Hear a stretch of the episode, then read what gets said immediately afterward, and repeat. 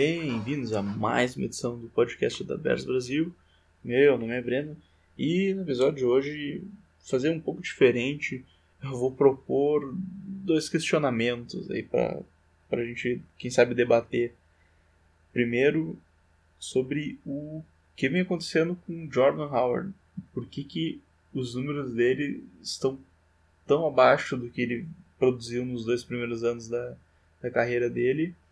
E outra, você confia na defesa do Chicago Bears? Você confia na nossa defesa? Esses vão ser os assuntos do episódio de hoje. Sobe o som, Sweetness.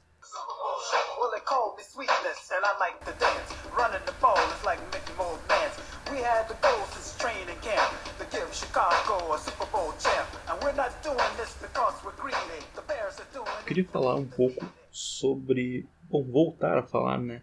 Sobre o Jordan Howard e tentar entender, acho que todo mundo aí tentar entender o que que passa que ele não está conseguindo produzir, pelo menos em, em números.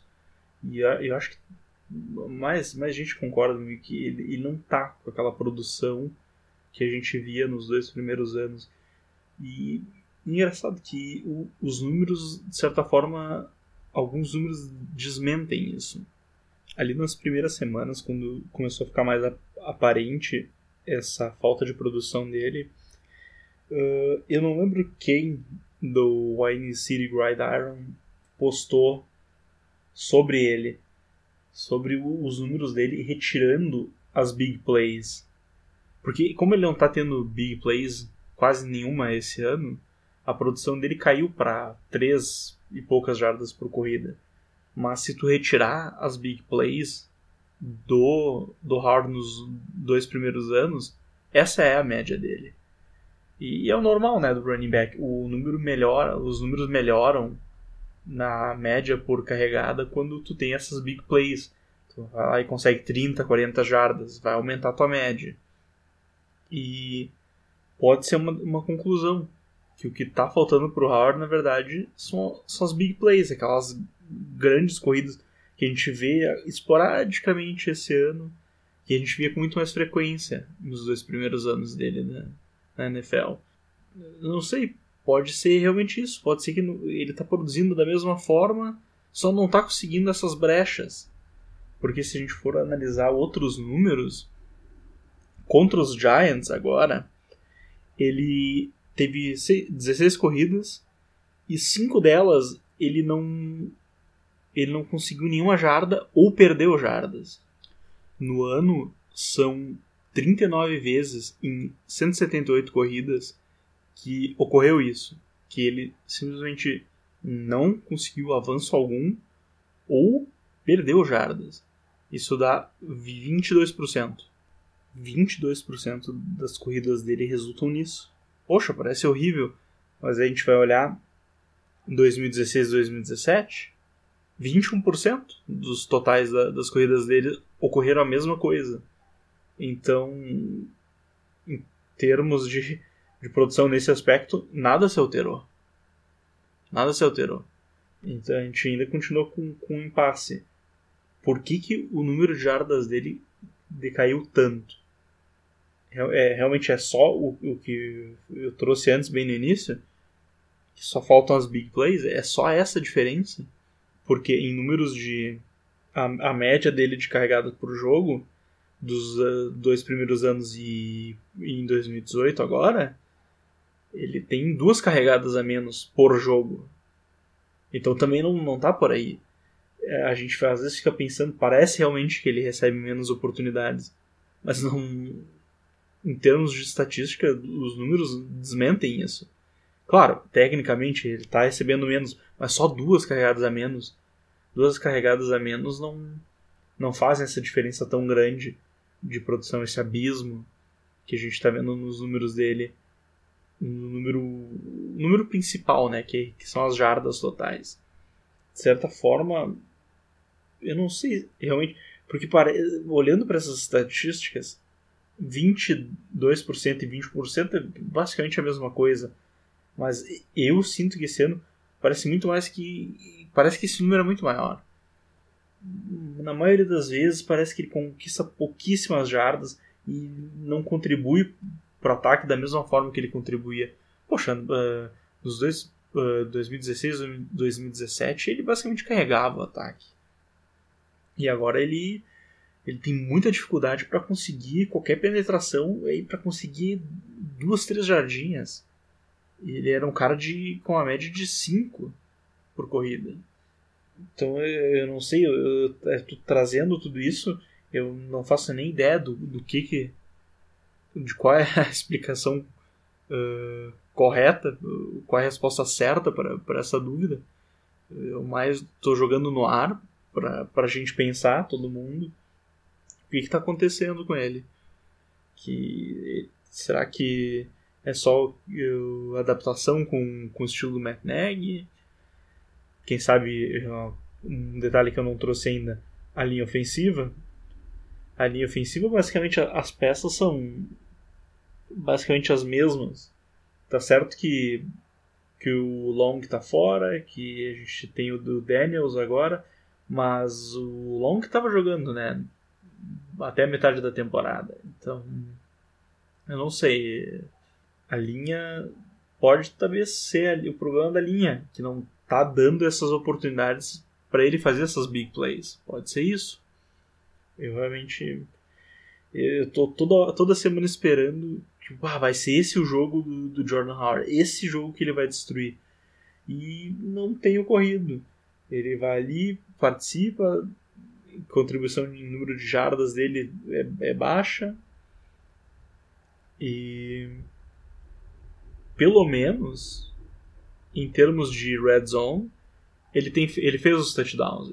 Quando a gente chega lá, ele consegue ser efetivo nessa região do campo, o que é muito importante. Mas precisa complementar o jogo, porque ele não é um running back completo. Ele, ele é aquele power runner, ele não recebe muito bem a bola, ele melhorou muito esse ano, é verdade, mas ele não é lá um excepcional recebedor como outros running backs que, que a gente vê. Então, eu não, não sei qual é a resposta certa, se, ou se é um pouco de tudo, se é o esquema do Matt Nagy, se é a linha ofensiva que está protegendo relativamente bem o Trubisky, mas não está conseguindo abrir bem os espaços para corrida. Não sei. Realmente não sei o que, que justifica essa queda no, nos números dele. E, bom, como eu falei, esperando que cada vez mais vai ser o jogo, talvez contra os Rams agora.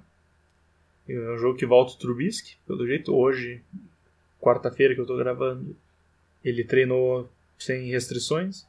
Talvez seja esse o jogo do Jordan Howard, porque acho que quem acompanha aí a NFL vários jogos, uma coisa que até o Antunes observou bastante. Os times que o, que o Sul joga geralmente são times que têm problemas com a corrida. Incrivelmente, para ser um jogador tão bom e fica essa marca no, nos times dele, acaba sendo fácil de correr. E pensa que um time com Aaron Donald e Sul vai ter um trabalho imenso de correr pelo meio. Que é justamente o, o, o principal espaço que o Howard gosta de correr, né? São as principais chamadas. É basicamente pelo meio, é, é entre os guards. Limitado a isso. Vamos ver se. Tomara que seja o jogo dele. O engraçado é que o Matt Nagy é, correu apenas três vezes com ele no, no segundo tempo contra os Giants. Três vezes para oito jardas, se não me engano. E ele terminou com 60 e poucas, ou 70 e alguma coisa. Então ele estava num ritmo para talvez conseguir 100 jardas. Mas aí o Matt Nagy simplesmente abandonou o jogo terrestre com ele completamente. Basicamente, no segundo tempo ele abandonou mesmo. E é característica dele, né? Ele é o tipo de cara que ele vai sempre com, com a jogada aérea, se, se der para escolher.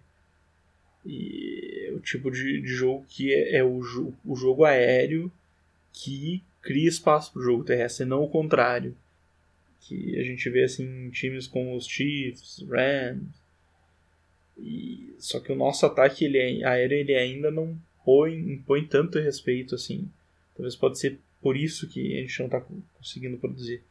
Acho que vários desses detalhes estão contribuindo para essa queda no, nos números dele.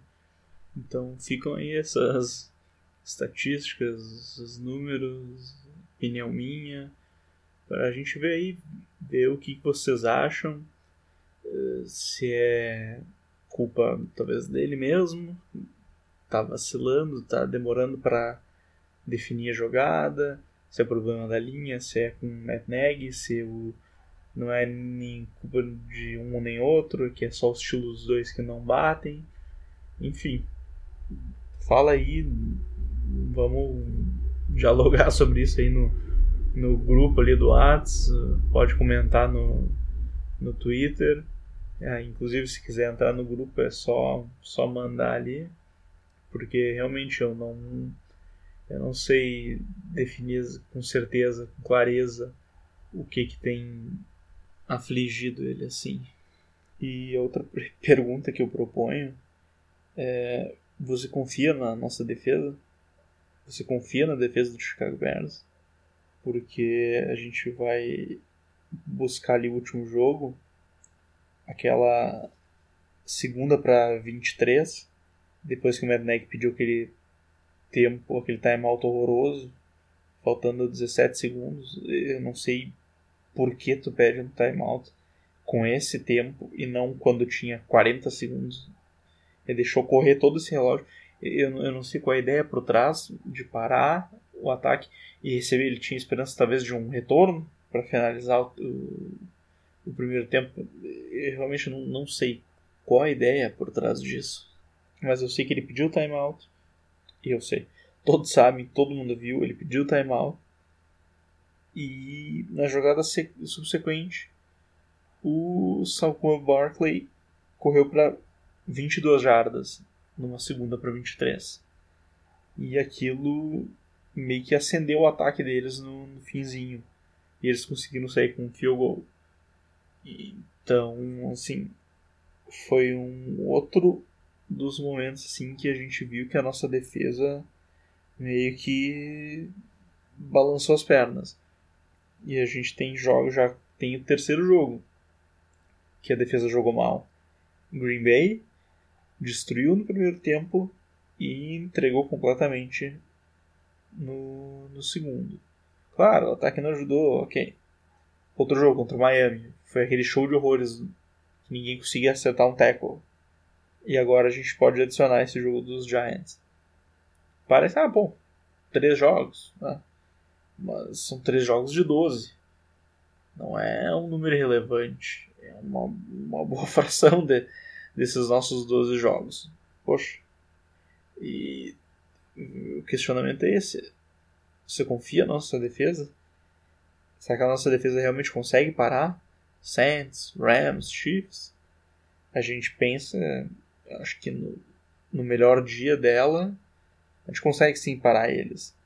Mas fica na teoria, não. Porque na verdade a gente já enfrentou esses times com esses ataques. São os melhores ataques da liga.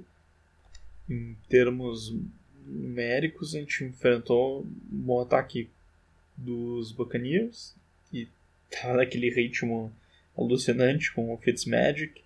A defesa obliterou eles, mas outros ataques realmente fortes a gente não chegou a enfrentar. Então, esse jogo agora contra os Rams, semana 14, provavelmente vai ser o jogo que a gente vai descobrir do que é feita essa defesa. E falam, né, que que ah, o calendário é, é muito fácil, no caso, para os Bears. E, e, é mesmo. Só que, claro, não é só com a gente isso que acontece, né? Isso é balela. Mas a maioria dos nossos adversários realmente são adversários fracos. Então vamos ver como é que esse time se porta diante de um ataque potente dos Rams. Vamos ver o que, que o nosso time vai fazer. Porque teoricamente o ataque vai conseguir pontuar. Porque a defesa deles não é grande coisa assim. Claro, tem que cuidar com, com caras tipo Aaron Donald. O que, que ele vai fazer contra nós. Ainda mais que a gente está sem o, o Long. torcer, né? Que, que eles consigam segurar a barra ali e que o Trubisky, se precisar, consiga improvisar. Mas em termos de ataque dos Rams contra a defesa dos Bears, esse vai ser um duelo interessante. Será que a nossa defesa consegue se impor do jeito que vem se impondo na maioria dos jogos? Ou ela vai se mostrar essa defesa que uh, perde tackles, uh, perde o gás no fim do jogo, às vezes some em momentos importantes, porque o nosso pass rush nas últimas semanas hum, não tem produzindo acima da média na liga. Está produzindo, olha, números ok. Eu lembro de mais de uma ocasião que botaram três homens bloqueando o Mac. Então já mostra quase uma falta de respeito com, com os outros jogadores. Que estão simplesmente deixando os outros jogadores no mano a mano. E os outros jogadores dessa nossa linha defensiva precisam precisam ganhar os confrontos. É, poxa, tem, o Mac recebe tanta atenção, ele não vai conseguir sempre se safar. Ele produz o sec dele por jogo, às vezes vai produzir mais, só que os outros caras precisam, olha, nós também somos, nós também vamos conseguir produzir. E não tem sido tanto assim. A gente teve ali dois sacks seguidos em duas jogadas subsequentes contra os Giants, mas assim, foi um momento quase meio que o ataque deles estava meio que se entregando e meio que se entregou por completo.